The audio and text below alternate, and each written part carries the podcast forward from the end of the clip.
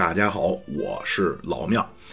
这个节目呢，大家也看到了啊，叫知识妙想，这是第一期。第一期呢，咱们就先大概说说这个节目是干嘛的。首先啊，话题方面主要是文史哲为主，应该就是我一个人。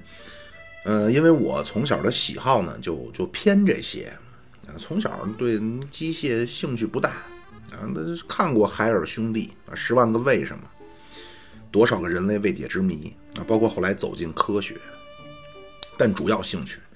啊，津津有味的还是三文五典啊，忠臣孝子这些啊。从小看《三国》《水浒》《岳飞传》开的蒙，啊，看得津津有味。小学开始啊，一百单八将倒背如流。啊，呼保义、宋江、玉麒麟、卢俊义、智多星吴用、如永龙、公孙胜、大刀关胜、豹子头林冲、霹雳火、秦明、双面呼延灼、小李广、花荣、小将王柴进、扑天雕李应、美人公朱仝啊，就是童子功啊，就忘不了了。而且我这人呢，对于人名也非常敏感。啊，这记得就比较牢，而且我做读书笔记啊，现在有了各种软件更方便了啊。他不不没有赞助我，我不说是哪个啊，确实很好用。所以本来呢，我就针对不同的话题有不同的笔记，稍微整理整理呢，顺一顺呢，就可以成一期节目。呃，不同的主题呢，串一串啊，那就是一个系列。所以说弄这种节目对我来说呢。就是一个分享加整理啊，当然有一小部分是要有针对性的学习和补充啊。同时我也爱说，那从中学开始，那就是放学以后跟同学聊天历史啊、漫画啊、足球、篮球，包括开导朋友的感情问题啊。后来高中、大学啊，包括在国外啊，都是这样啊。在国外那会儿，可能也是说中国话的机会比较有限。啊，抓个朋友能聊到夜里三四点，啊，简单的说呢，就这个事儿呢，首先我觉着我能干，以及我爱干，另外呢还有一个就是比较大的动机，我不是说我爱去说服别人，啊，就美其名曰叫爱辩论。我二十多二十多岁的时候呢，特别爱干这个事儿，现在没有了啊，现在很尊重不同意见，因为我发现呢，你你你说服不了别人。那特别是一个人的世界观形成了呢，很多基本观点很难改变了。但是有时候我又很有冲动想去扩散一些。那为什么呢？因为不得不说，咱们的宣传工作有的时候做的让人非常着急啊。我个人的喜好呢，各位听友可能有知道的啊，有以后慢慢会了解的，就是我涉猎的一部分话题呢，有些属于所谓叫比较敏感。啊，你说你弄个节目啊，你讲什么叫引力波，哪个叫哥德巴赫猜想，这种东西问题不大。但你要是说刘少奇同志的历史评价，或者说这个中苏关系啊，或者更敏感一些的啊，四九年以后的一些一些问题啊，可能有些东西呢，咱们基层的审核人员出于安全的角度的考虑啊，或者说知识分子确实比较狡猾啊，各种春秋笔法明褒暗贬，指桑骂槐。啊，那确实很难分辨，所以说他们能做的只能是暂时不要讨论这些敏感的问题啊，以免被某些居心叵测的人利用。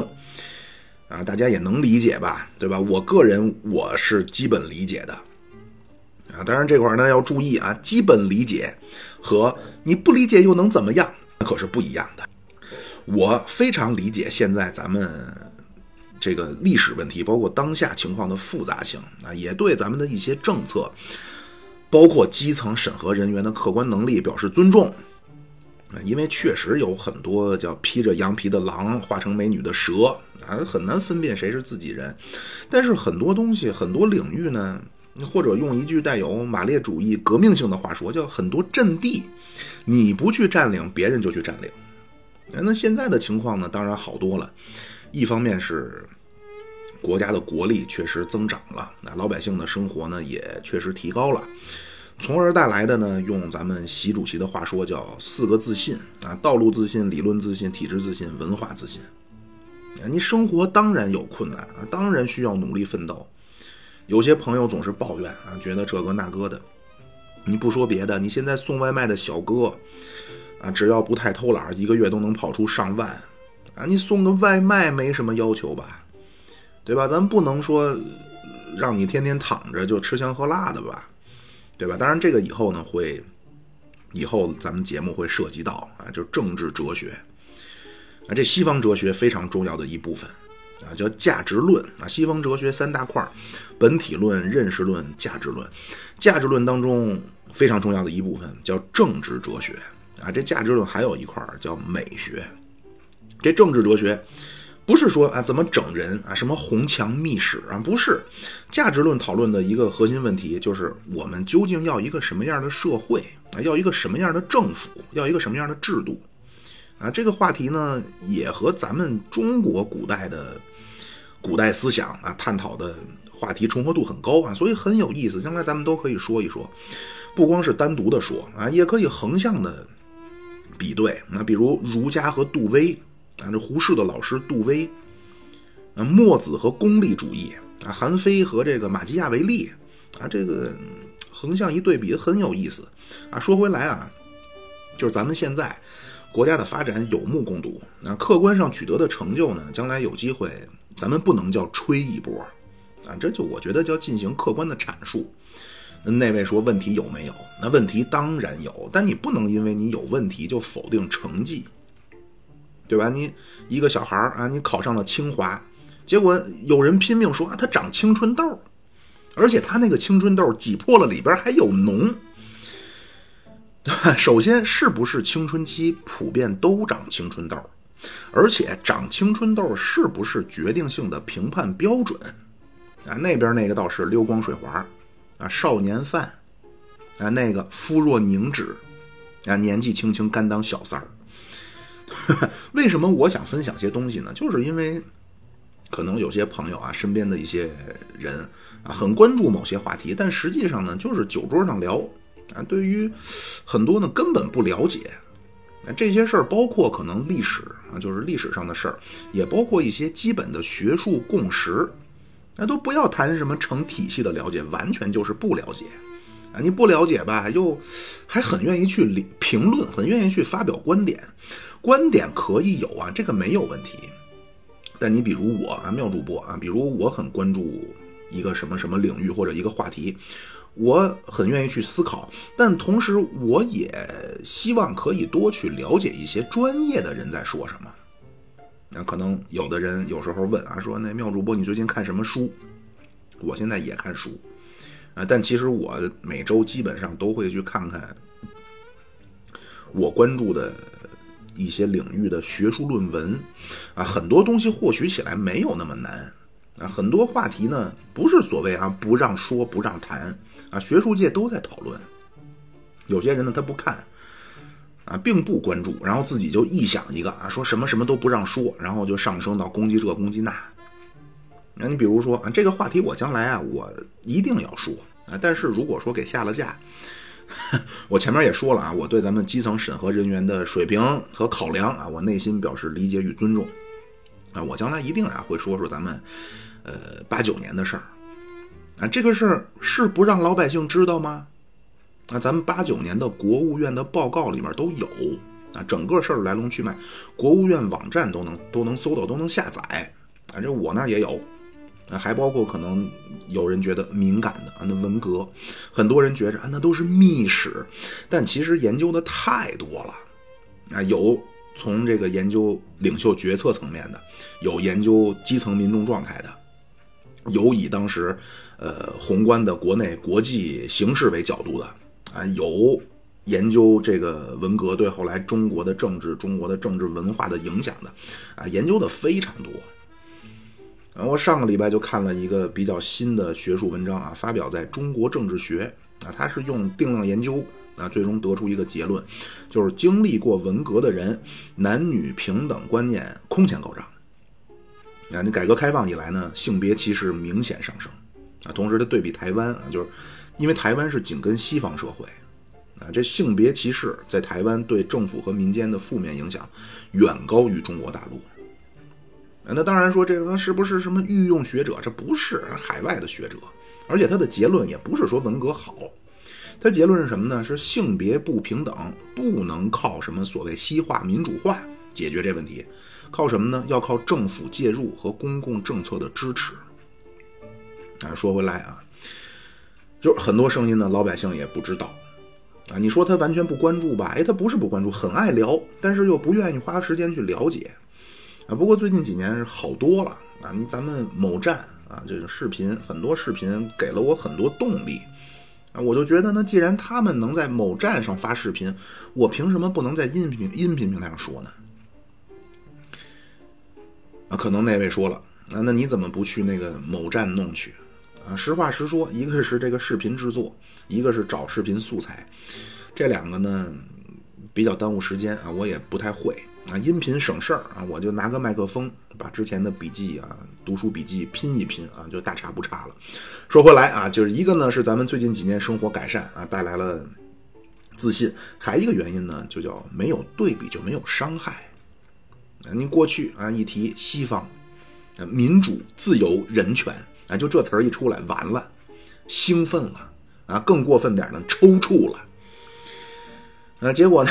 一个是现在可能出过国的人太多了，啊，咱们头几年有一位杨同学啊，说一一到美国啊，一下飞机，空气都是甜的，啊，满街的甜甜圈的味道，啊，说我来到这里，终于可以不戴防毒面具了。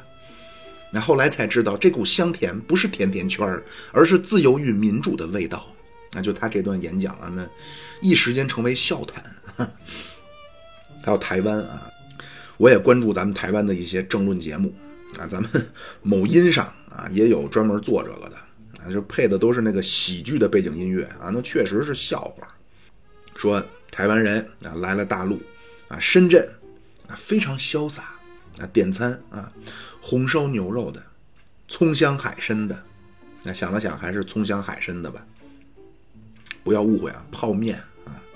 点了碗葱香海参泡面，哎呀，台湾人说呀，那泡面的香气引发了深圳人民的围观呐！啊，我的天呐，中国大陆人惊呼啊，这得多有钱的人才能吃得起泡面呢？啊，他就得出结论啊，说完了，那中国大陆已经完了啊，到什么程度？民不聊生了？为什么呢？因为大陆人民已经连榨菜都买不起了啊，涪陵榨菜啊，他还说成培陵，股价大跌。啊，说完了，说别看对岸整天叫嚣，其实外强中干啊，很快吃不上饭了，啊，这就很搞笑啊。那当初台湾人八十年代啊，咱们留学生去美国碰到台湾人，台湾人那会儿台湾人还觉着是同胞，啊，当时台湾人对大陆人啊真是报以深深的同情啊，因为当时人家台湾人说了，说我们从小被教育，香蕉皮啊剥那个香蕉皮啊要整齐的剥，为什么呢？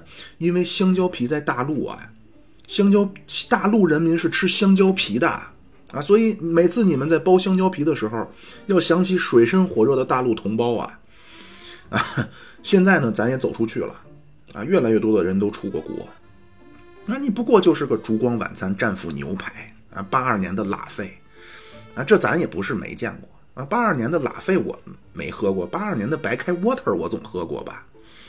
对吧？而且很多东西呢，就前面说叫没有对比就没有伤害。啊，最近这个疫情，那实际上就是给各国政府的治理能力啊、政治动员能力发了一张公平的考卷。而且咱们这是最难，因为咱是当头撞上啊，没有任何参考的案例啊。但是咱们是做的最好的。那相比其他国家，你无论是超级大国啊，美国，人口大国印度，啊，老牌的资本主义国家英法都不行。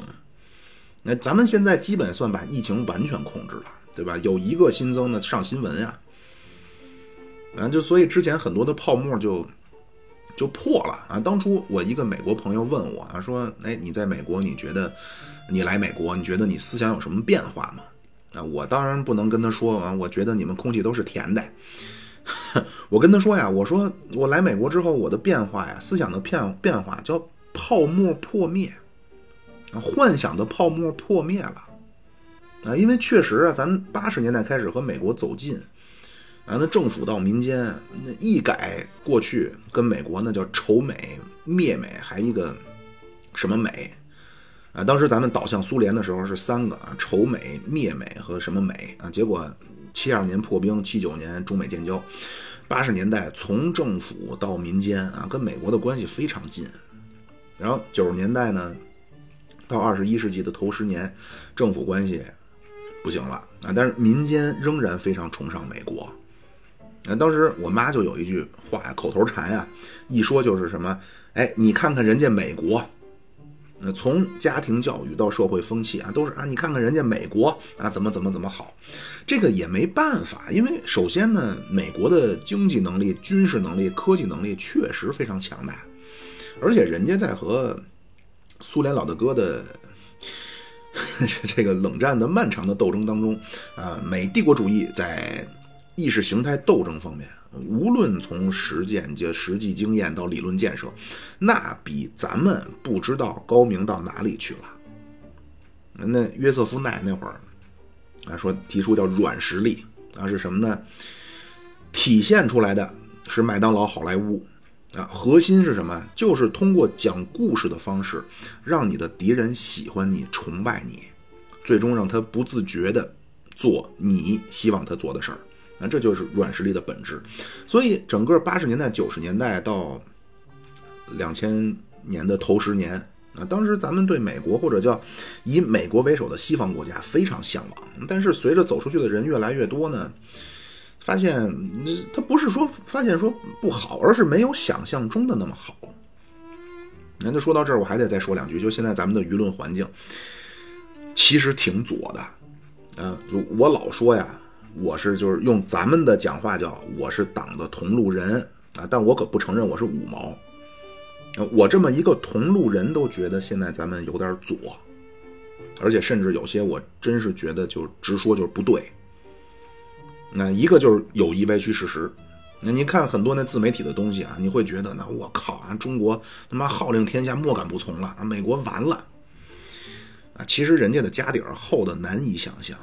那会儿我就老跟我那帮美国的朋友说呀，包括同学，我就跟他们说，你们根本就不知道你们国家到底有多牛啊！他们美国人自己都知道啊，自己国家很厉害啊，天天美国世界第一。那九幺幺一炸，一炸楼啊！美国人自己都非常的愤慨啊，觉得不可思议啊！我们美国世界第一，怎么还有人敢打我们？啊，他们都知道自己国家厉害，但根本不知道他们这种真正的实力有多可怕啊！政治实力、军事实力、全球政治影响力。那当然这块呢，咱们这个川普同志啊，这。有说川普呢就是咱们的地下党啊，深入敌营啊，都不是十八年，深入敌营几十年啊，让美国针对中国年轻一代，啊，叫互联网一代的，就是曾经的软化拉拢工作啊，毁于一旦。说这川普让这个美国用了六十年在全球建设起来的这种正派的、进取的、负责任的、值得信赖的形象烟消云散。啊，就看过一个两千零呃二零二零年的皮尤的民调啊，美国的世界形象啊，二零二零年突破了伊拉克战争时期，达到历史最低点啊。这是当然开玩笑啊，说这川普啊，独独钟爱红领带，为什么？为了纪念年少岁月戴在胸前飘动的红领巾。但是美国还是很厉害啊，现在。咱们现在咱们跟美国叫全面竞争关系啊，这个过程会付出很多的努力和艰辛，但是这个没有办法，不是你说你释放个善意啊，别人就能放过你。毛主席就说呀，叫帝国主义亡我之心不死。那早年咱不是没有过其他的声音，早年咱们晚清的时候叫主和派啊，北洋民国以后呢，咱叫投降派，胡适什么的，咱管党内呢叫右倾投降主义。那改革开放以后，咱们逐渐淡化这种阶级斗争词汇啊，咱们叫鸽派啊，鸽子，鸽派、鹰派嘛。已故的前任驻法大使啊，外交学院的院长吴建民啊，那当然咱们不是做人格的攻击啊，这种很多就是意见不同。那当时就说呀，要释放善意啊。啊，那更早呢，一九二几年的时候，啊，胡适就说啊，你不要整天这反美，今天反美，明天反日的。胡适当时就说呀，一九二几年的时候啊，胡适说中国没有被殖民的危险。啊，当时美国提出门户开放啊，这咱后边说。胡适说这个好啊，那那外国人投资，他当然希望你国家统一，希望你国家富有啊，就很类似头几年那个言论。啊，那美国干嘛要搞垮你中国呢？搞垮中国对美国有什么好处呢？对吧？你中国增长了、富有了，美国跟你做生意，他还有的赚呢，不好吗？是有这么种声音啊，但是这个东西呢，做生意有一个底线原则，叫你情我愿啊，自愿买卖，你不能强买强卖。我能不能选择不跟你做这个生意啊？那那英国就说不能啊，对吧？当咱那会儿那个公知啊，就说这鸦片战争啊，说英国有错吗？英国就想跟你做生意有错吗？啊，是这个，你听着仿佛是没错，但是我不想跟你做生意，可以吗？对吧？你去菜市场叫一人抓住了，说你今儿不买我茄子不许走，那这不耍流氓吗？对吧？你中国包括这个印度，那非洲、拉美、中东，那实际都成了这个西方国家发展的垫脚石了。啊，说的很漂亮啊！我看这个美国二十世纪初啊。可能他们也当时是真的发自肺腑的提出这个建议啊，说当时中国需要什么？他们说中国需要三样：蒸汽机、民主和圣经。啊，一说这圣经啊，西方这个非洲人说，西方人来的时候是我们手里有金子，西方人手里是圣经。结果过段时间变成西方人手里是金子，我们手里只有圣经。啊，总之就是我想说呀，西方在全球呢，通过这个。掠夺的方式啊，获取了大量的资源，所以可以为祖国的成就感到骄傲自豪，但是也别盲目盲目乐观啊！有的事情咱们确实可以去指点江山啊，比如疫情防控，但很多地方还是有很大进步空间的啊！很多技术咱们叫被卡脖子啊！习主席十七大报告那叫机遇前所未有。同时挑战前所未有啊，机遇大于挑战，包括后来提出叫百年未有之大变局啊，就是第一，就是很多自媒体呢，我他出于点击量或者什么七七八八的考虑啊，说的那仿佛再过十五年全世界就共产主义了一样，那我真的觉得这个不好啊，这种东西呢，它就会带来第二个，就是很多时候这种膨胀带来头脑不清醒，以至于就就就就就就跑偏了。嗯，前几天有个图，啊，叫中国的点火 vs 印度的点火，啊，咱这边点火是什么？火箭升空。那印度点火烧尸体，啊，他把这两个放一起，啊，这事儿当时还闹得挺挺挺大，啊，咱们这个复旦大学啊，这个美国专家沈毅转发了，然后说什么这个印度的妖艳贱货啊，什么什么不要做圣母婊，然后胡锡进啊，这环球时报的主编。被称作“胡飞盘”的胡锡进胡总啊，啊，说这个时候你官媒怎么能这样？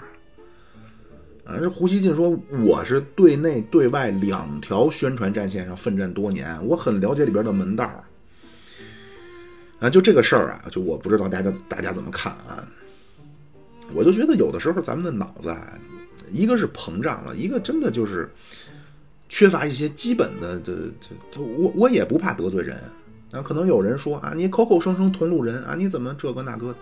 首先啊，咱们可以回想一下啊，这个国外呃官方的、民间的针对中国不友好的，甚至恶意重伤的言论太多了。但是绝大多数，它都是针对政府，对吧？你仔细想想，他们的态度啊，都是中国人民好可怜啊，中国政府在欺诈他们。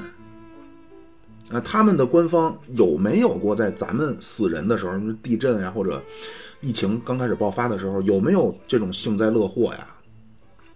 那我是我承认，他是有针对中国人的言论，但是那是来自民间的。那你比如我们，我另外的节目里啊，我们也说过啊，这个印度的疫情，包括日本的核废水，对吧？我们也在节目里开玩笑啊，说将来呢叫日本的核生化人大战印度恒河苦行僧啊。但是你官方，你官方的媒体怎么能针对平民的死亡，然后就这种秀自己优越感，拿这种东西当笑话呢？对吧？而且人家胡锡进胡总说的，就基本就是明说了，就是我是在国内国外两个舆论战场。那你对内的宣传和对外的是不一样的，对吧？你这都想一想，如果中国的疫情刚爆发的时候，哪个国家的官媒他弄个图片？啊，比如叫中国速度或者中国奇迹，然后图片里边是当时武汉奄奄一息的病人，对吧？你怎么看这个国家？我是说看这个发表这个言论、发表这图片的国家，对吧？这事儿不是我说我圣母婊，但很多东西你官方你不能发呀，对吧？这种东西背后是不是体现着一个叫膨胀的找不着北，一个叫缺乏一些基本的这。哎呀，好啊，今天咱们还是不太说具体的问题啊，就是经常啊，就是容易跑偏啊，这个估计将来也免不了啊。那接着说，就是为什么我想，呃，跟大家分享一些事情以及一些观点啊，就是还有一个非常重要的，就是很多言论呢，我真的觉得非常险恶。那这些人可能是有意识的，那可能有些人呢，他是听到以后无意识的就被跑偏了，带跑偏了，自己还不知道，还出去散播去。啊，我在这儿分享一个观点啊。今天这期可能我的观点相对多一些，那以后我是尽量少说观点，多说事儿啊。今天呢，先定定基调啊。我怎么就那么讨厌？就是有句话说啊，这人真敢说真话啊。说这个人敢说真话，首先啊，咱们明确一下，敢说和这人说的是不是真话不是一回事儿。啊，他说的是不是真话，和他说的这些真话是否有诱导性，也不是一回事儿。啊，千万不要觉得说说的是真话就没有诱导性了。啊，咱们不管是这个大锦老师，啊，崔某元、梁某达，那更早一点的袁某飞老师，那都是被冠上一个叫敢说真话。然后似乎就等于他说的全对，然后基本就等于叫民族英，啊，这不是民族英雄，民族良心，啊，什么民族脊梁，啊，就画了等号了，啊，我就想说，敢说什么都不代表，啊，敢说话什么都不代表，你敢说，你就得敢于承，不能叫敢于，就你得承担责任啊，这都谈不上什么美德。呃，我还非常讨厌一位咱们上海籍的作家韩某。那整天那阴阳怪气的干嘛呢？你有什么不满你说，啊，干嘛非给自己弄成的一个仿佛在高压环境下啊，靠着自己的智慧传递有效情报啊，又有又聪明又有良心，干嘛给自己弄成这么个形象呢？咱也别怕说什么啊，我被请去喝茶啊，咱们是人民的公安局，不是他鸠山的宪兵队。嗯，我也有原来的听众。嗯，被说曾经被叫去说所谓喝茶去了。我说为什么呀？他说因为什么什么说了什么什么话了嘛。我说那你不是废话吗？那肯定得找你啊！那不抓你告你诽谤就不错了。敢说啊，特别是针对这种重大议题，你敢说和你值得尊重、值得敬佩没关系啊。敢说不代表什么啊。咱中科院门口天天有民间科学家说自己研究出来什么成果了。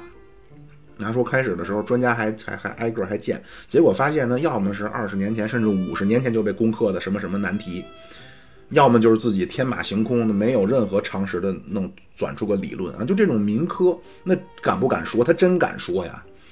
但是你说咱除了对他这种无知的一根筋表达一下略带可怜的尊重之外，你还有其他的尊重吗？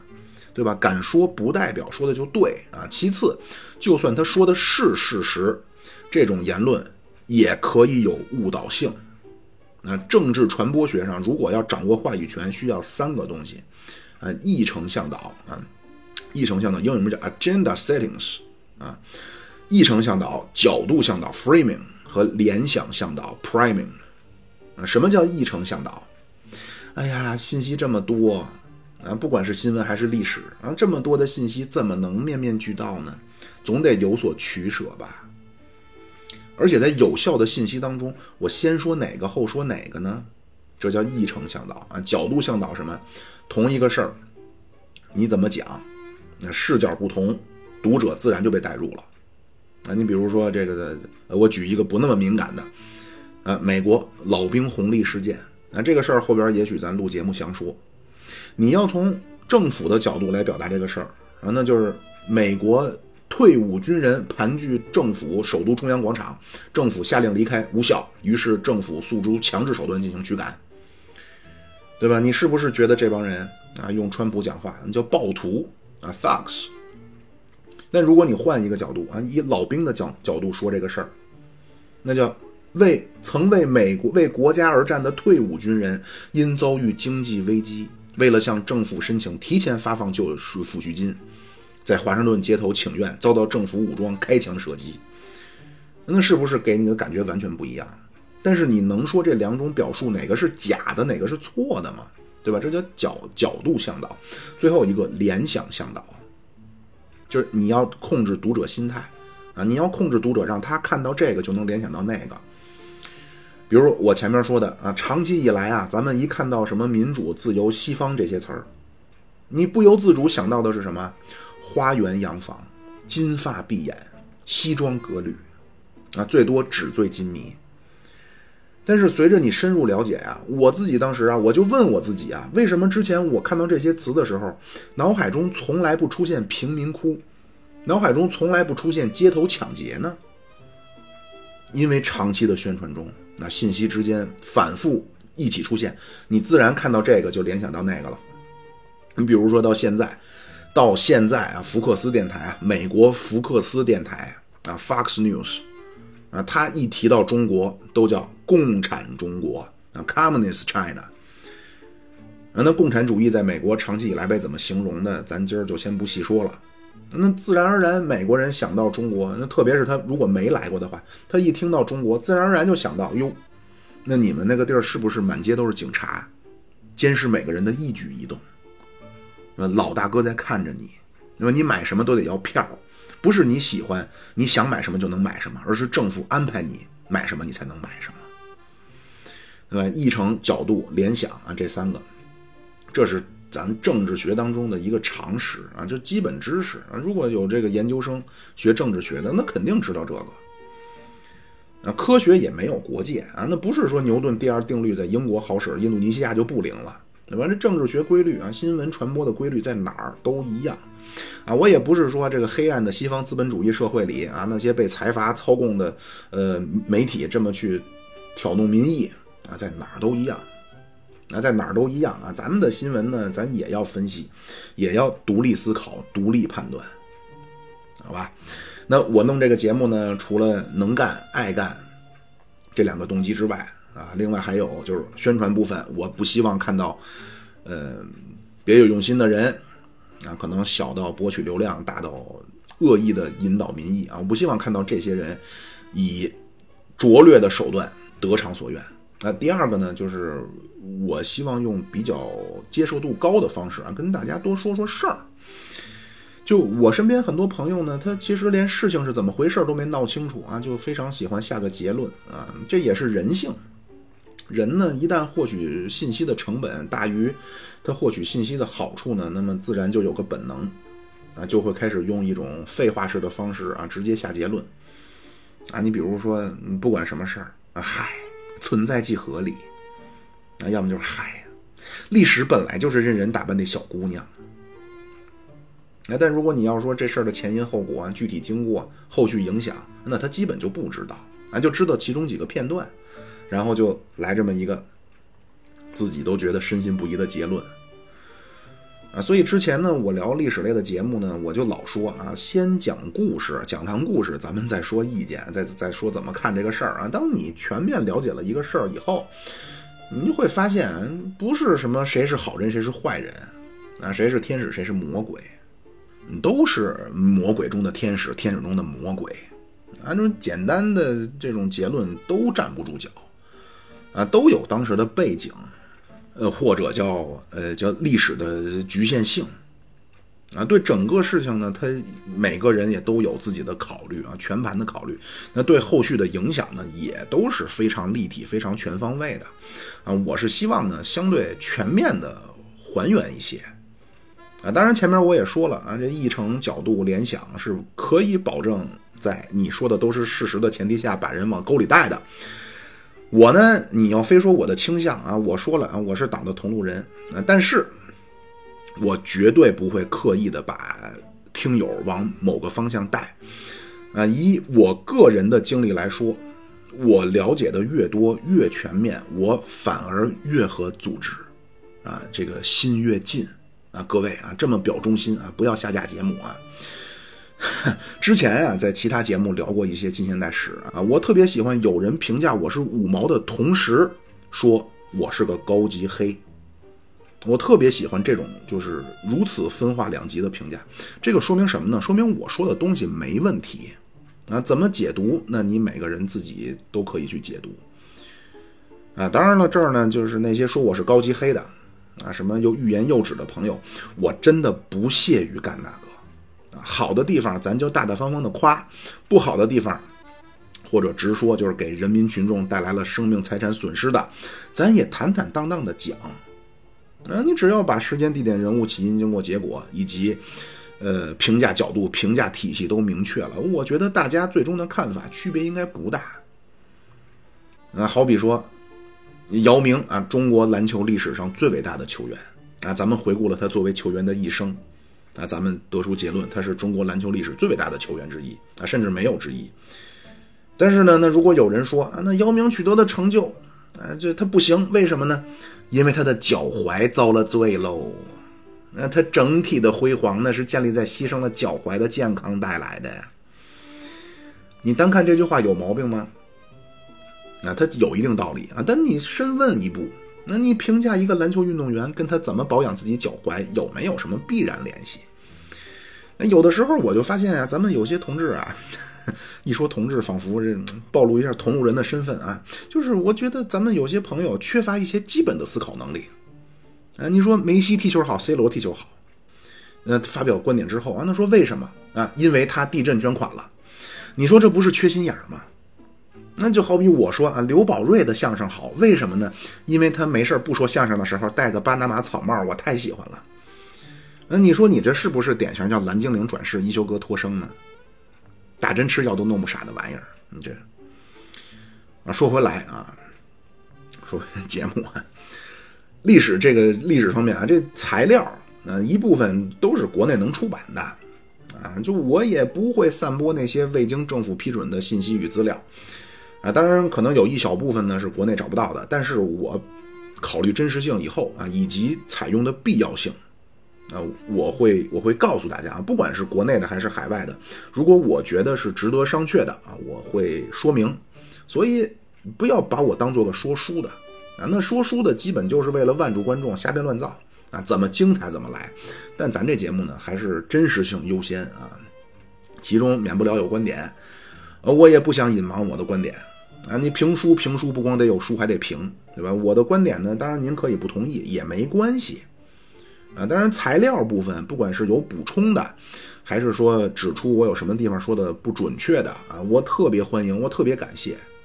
啊，当然咱们就是注意啊，不要因为说观点不一样就觉得好像不能处了，啊，求同存异很正常啊。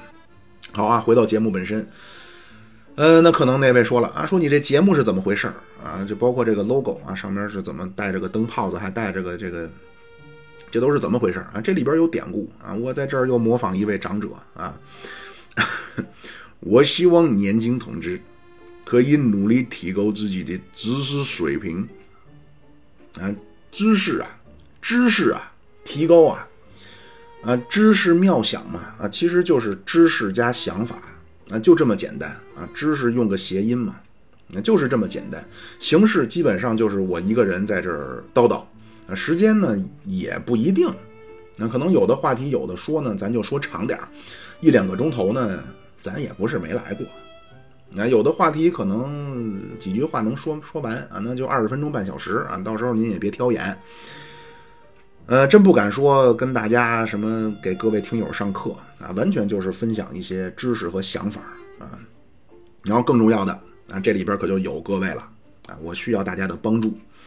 呃，您可以在收听的平台啊点赞、关注、分享、留言互动啊，包括如果您有条件呢，打赏一二啊，这不是客套话，嗯，您的陪伴以及您各种形式的支持啊，这个是和它平台的算法相关的啊，大家要帮我啊，如果大家喜欢我啊，帮我把节目顶上去，更新时间那就不一定了。